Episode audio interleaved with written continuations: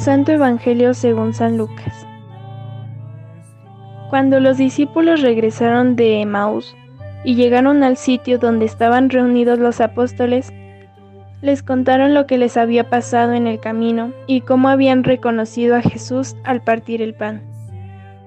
Mientras hablaban de esas cosas, se presentó Jesús en medio de ellos y les dijo, La paz esté con ustedes. Ellos, desconcertados y llenos de temor, creían ver un fantasma. Pero él les dijo, No teman, soy yo.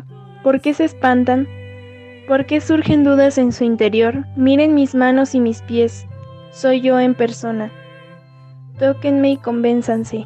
Un fantasma no tiene ni carne ni huesos, como ven que tengo yo. Y les mostró las manos y los pies.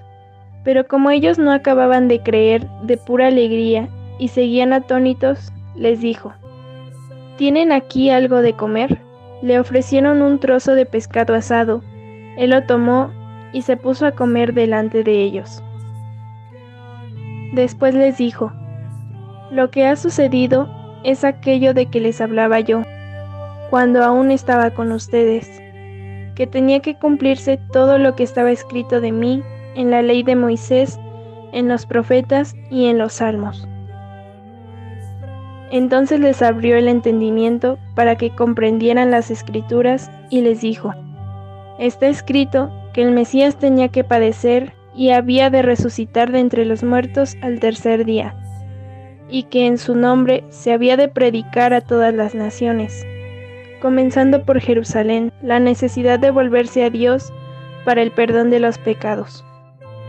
Ustedes son testigos de esto. Palabra del Señor.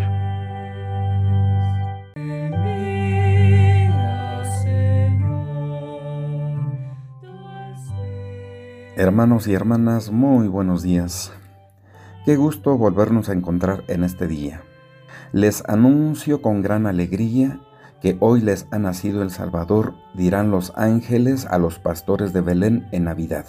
Ahora en Pascua de Resurrección, el anuncio es, este es el día del triunfo del Señor, día de júbilo y de gozo, nos dice la antífona del Santo Evangelio durante toda la octava de Pascua. O sea, durante toda una semana, la antífona es la misma que es el verso 24 del Salmo 117.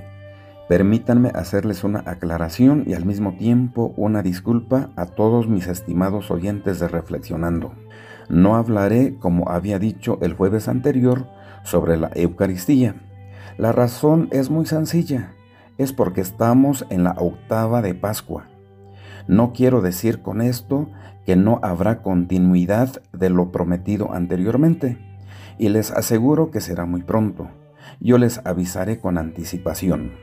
El hecho de tomar esta decisión es porque, si acuerdan que les decía el jueves pasado de que no hay jueves sin el domingo, que no hay Eucaristía ni sacerdocio sin la resurrección de Jesús, esta es la razón principal, el por qué reflexionaremos sobre el resucitado Jesús, tomando en cuenta lo que en cada Eucaristía nos dice el sacerdote. Este es el sacramento de nuestra fe, que en nuestro lenguaje entendible es, esto es lo que debemos creer, el cuerpo y la sangre del resucitado. Hermanos y hermanas, el pasaje bíblico que estamos meditando a muy grandes rasgos es Lucas 24, versos del 35 al 48 y se trata de la tercera aparición de él con sus amigos. La primera con la Magdalena, que lo confunde con el jardinero del panteón. La segunda aparición con los dos discípulos de Emaús. Y esta tercera con los mismos dos discípulos que han regresado de Emaús a Jerusalén para informar a los once del encuentro que tuvieron en Emaús, donde nos dice San Lucas que mientras los dos discípulos informaban a los once a puerta cerrada, se presenta el resucitado Jesús ante ellos y les saluda. La paz esté con ustedes. Ojo, estimados oyentes, este Jesús es el mismo y no es el mismo de antes de que muriera y después de la muerte y resurrección. Ha habido un antes y un después, de antes de morir y después de morir, lo que se le llama comúnmente el parteaguas de la historia del tiempo. Otra de las razones por el cambio del jueves eucarístico y sacerdotal es por la grandísima riqueza del Evangelio, o si ustedes quieren, la insistencia del mismo Evangelio sobre el resucitado, y lo hace con toda razón humana y cristianamente hablando en esta semana, u octava de Pascua. Y una vez más, este es el sacramento de nuestra fe palabras en la Eucaristía, pero que se fundamenta en la resurrección. Y para no ignorar a don Pablito que nos dice, si Cristo no hubiera resucitado, vana, o que es lo mismo, de nada serviría nuestra fe.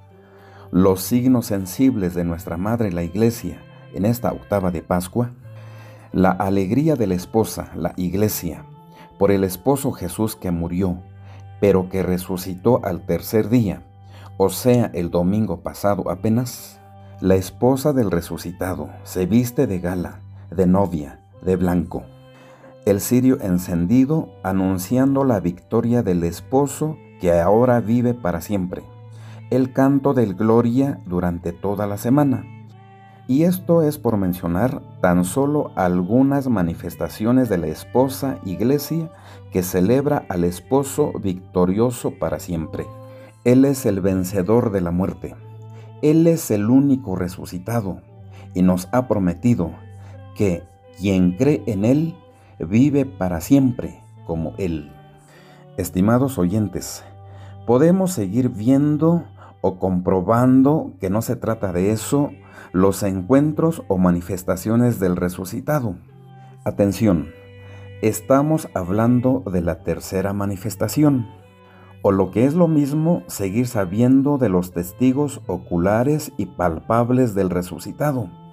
Pero ¿qué onda dirán los jóvenes de ahora? ¿Qué onda con nosotros que decimos creer en el resucitado igual que los testigos de ese tiempo? Una pregunta, ¿en verdad creemos igual que ellos o no? Parece que la respuesta no es nada sencilla si somos sinceros.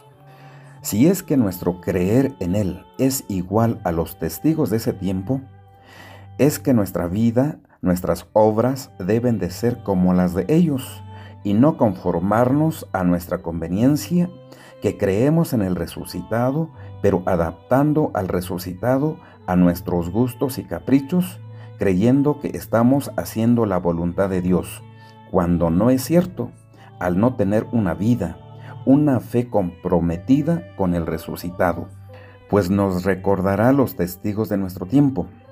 El que se dice cristiano, el bautizado, debe de ser otro Cristo. Si mal no recuerdo, son palabras de Santa Teresa de Calcuta. Ojo, conste que ya nos decimos que somos hijos de Dios. Y si ya decimos esto y estamos seguros de que lo somos, procuremos entonces de vivir como Él enseña y vive. De no ser así, preguntemos siempre por qué me digo que soy hijo, hija de Dios. Soy igual. Mi vida es igual al de Jesús. Pues el que dice que es cristiano, bautizado en su nombre, es hijo de Dios, por tanto, debe de vivir como Él vive. Y así sea. Hasta pronto.